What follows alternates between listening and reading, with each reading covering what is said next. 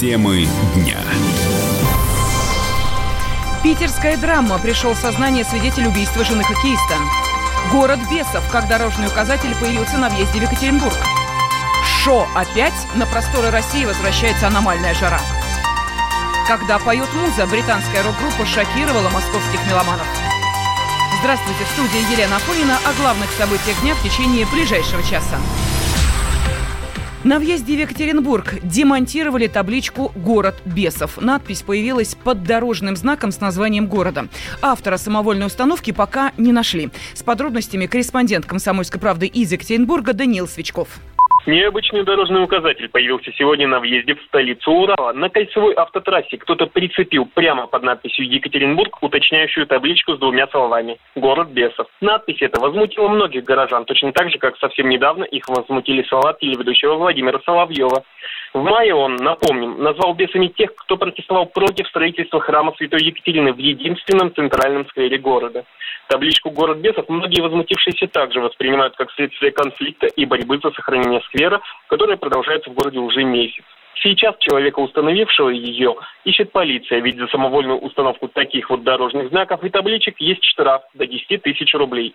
Саму табличку уже сняли. Тем временем рабочая группа при городской думе Екатеринбурга готовится к решающему общегородскому голосованию, на котором жители города и выскажутся, где же можно построить храм Святой Екатерины. И похожий вариант возвести его в том самом сквере, из-за которого шли протесты, уже не рассматривается. Ведь накануне Екатеринбургская епархия отказалась от своего права возводить храм в нем или любом другом общественном пространстве города. Данил Сучков, Комсомольская правда, Екатеринбург.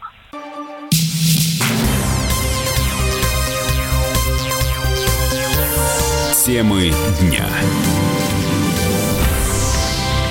Студии Елена Фонина. СМИ сообщили, что могила Юлии Началовой стала местом паломничества фанатов. Информация о чудодейственной силе захоронения певицы начала быстро распространяться.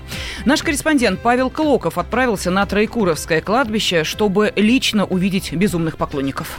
Все началось с того, что несколько СМИ начали распространять информацию, якобы поклонники Юлии Началовой приходят на могилу, на Тайкуровское кладбище, на 17 участок, и э, заряжают крем и воду. Все началось с этого. Следующая порция абсурда была про землю. Якобы набирают землю, приносят ее домой, добавляют в суп, и так, значит, излечиваются от различных болезней. Ну и так далее по цепочке пошло. В общем, каждый раз какие-то вбросы. Мы решили э, сделать проверку слуха. Я поехал на Троекуровское кладбище, на 17 участок. Получилось так, что не встретил там ни одного фаната, ни одного поклонника. Никаких следов от них я тоже не нашел. Обычно, когда толпа людей где-то собирается, да, вот взять, например, там какие-то культовые места, как стена Цоя, там обязательно какие-то следы, окурки, бутылки, фантики, шкурки э, от бананов. Ничего этого нет, там чисто. Ну, зашел я тогда в здание, где работают ритуальные вот эти специалисты, которые меняют оградки, занимаются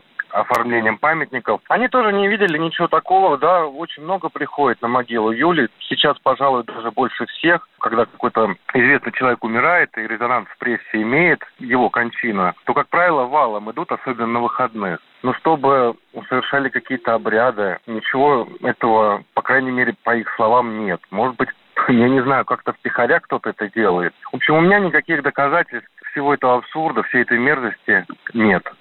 Павел Клоков, Комсомольская правда, Москва.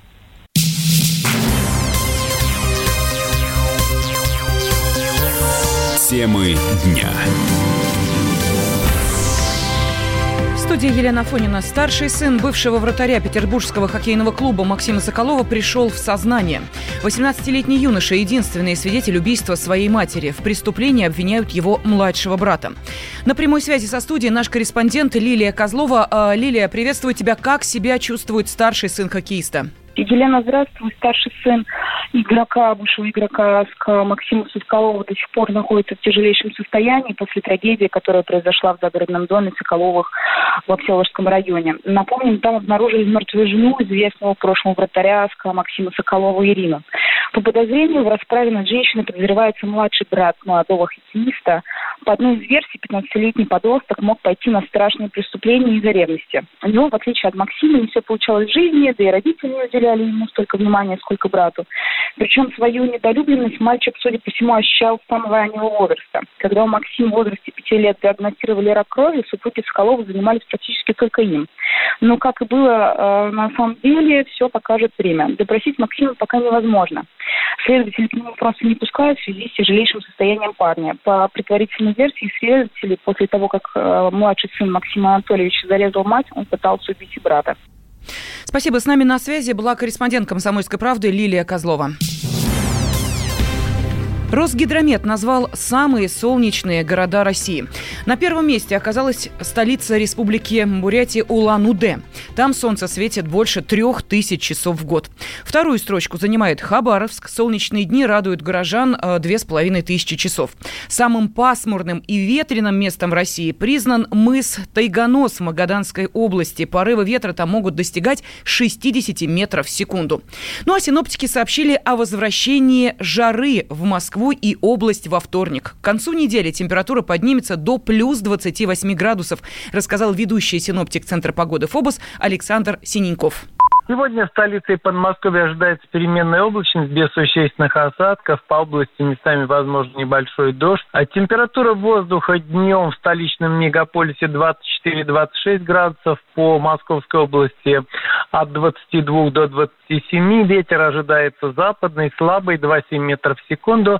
Атмосферное давление будет соответствовать климатической норме 747 миллиметров ртутного столба. А в ближайшие сутки Погода сохранится, причем во вторник мы ожидаем во второй половине дня кратковременные дожди с грозами. Минимальная температура в ночь на вторник в столице 15-17, в Подмосковье от 13 до 18.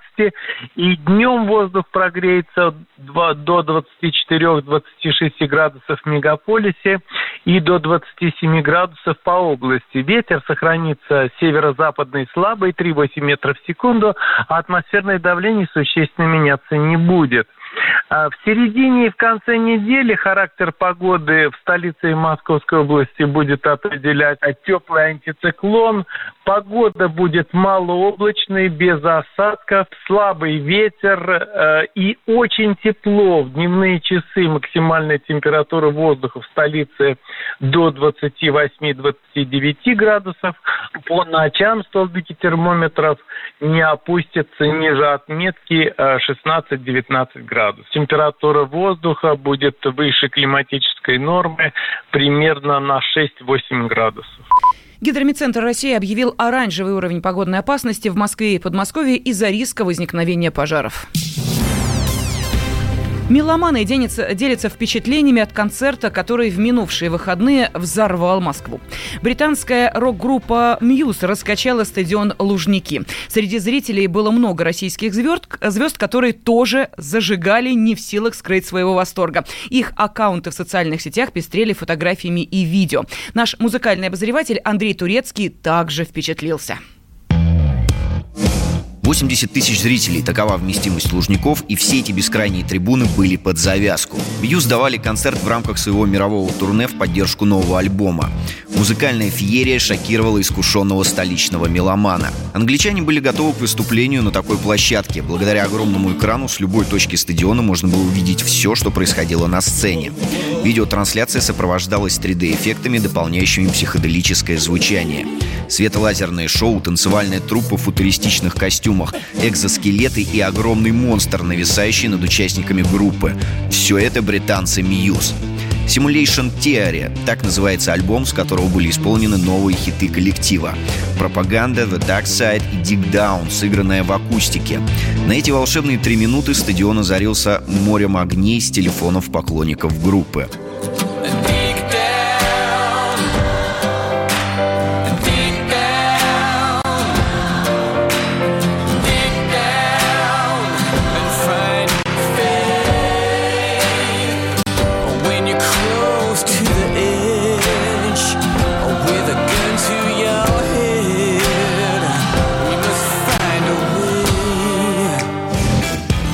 Новый альбом — это отражение переживаний участников команды о политической ситуации в мире. Все антиутопичное шоу навеяно кинофантастикой 80-х, и весь концерт прошел в этой яркой своеобразной стилистике. Публика получила от коллектива и все композиции, ставшие уже классикой. «Хистерия», «Supermassive Black Hole», «Madness» и «Starlight». Мэтью Беллами объявил, что эту песню он посвящает Марине Морозовой, с которой дружил. В прошлом году она погибла под колесами машины в Лос-Анджелесе. В качестве разогрева Мьюз привезли голливудского актера Кифера Сазерленда с его группой «Reckless and Me». Звезда фильмов «Секреты Лос-Анджелеса», «Телефонная будка» и сериала «24 часа» сыграл кантри-роковый сет и с задачей разогреть зал справился превосходно. За 25 лет существования Мьюз продала более 15 миллионов копий своих альбомов, собрала все мыслимые и немыслимые музыкальные награды. Мэтью Беллами, вокалист и лидер группы, играет, наверное, на всем. На гитаре, клавишных, кларнете. Он увлечен теориями заговоров. Так или иначе, это отражается в его творчестве.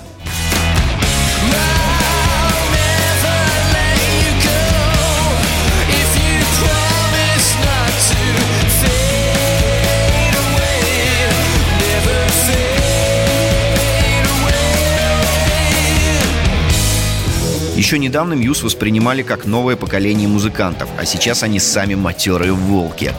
За день до этого в Москве давали концерты мастодонты рока «Kiss», но они не вызвали такого ажиотажа. 41-летний Беллами и его ребята вытеснили с пьедестала легенд. Да что там, сами уже стали таковыми. Muse поражает взыскательную московскую публику не в первый раз. В 2016 году группа выступила в Олимпийском. Британцы каждый свой приезд бьют рекорды посещаемости. И нет никакого сомнения, что и в следующий раз они соберут трибуны. Андрей Турецкий, радио «Комсомольская правда».